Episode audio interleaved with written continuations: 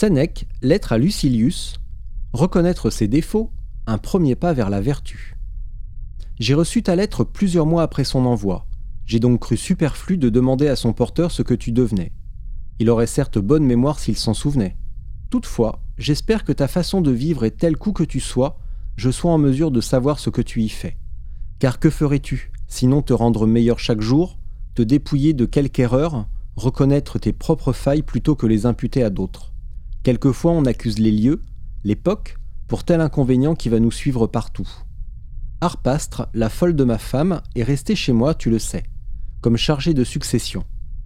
En ce qui me concerne, j'ai une grande aversion pour ce genre de phénomène. S'il m'arrive de m'amuser d'un fou, je n'ai pas à chercher très loin, c'est de moi que je ris.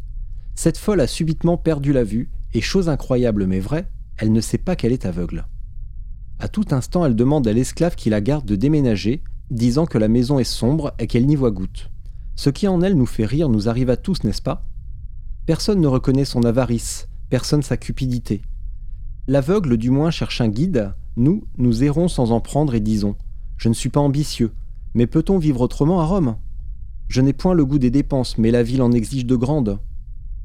Ce n'est point ma faute si je m'énerve, je suis instable, c'est à cause de ma jeunesse. Pourquoi nous mentons-nous à nous-mêmes? Notre mal ne vient pas du dehors, il est en nous. Il siège dans nos entrailles même. Et si nous en guérissons si mal, c'est tout bonnement parce que nous ne nous savons pas malades. À supposer que nous commencions aujourd'hui notre traitement, comment faire pour éradiquer tant de maux invétérés? Mais nous ne cherchons même pas le médecin, qui aurait d'ailleurs moins à faire si on l'appelait au début du mal? Des âmes novices et tendres suivraient ses indications salutaires. Nul n'est difficilement ramené au naturel s'il n'a pas divorcé avec la nature. Nous rougissons d'apprendre cette sagesse qu'est la santé, mais assurément, s'il est honteux de chercher ce qui nous l'enseigne, il ne faut pas s'imaginer qu'un si grand bien tombe du ciel par hasard. Il faut y travailler, et en vérité ce travail même n'est pas grand, si du moins je le répète, nous nous sommes mis à pétrir notre âme et à la corriger avant qu'elle ne soit endurcie dans ses mauvais penchants. Fût-elle endurcie, je n'en désespérerais pas encore.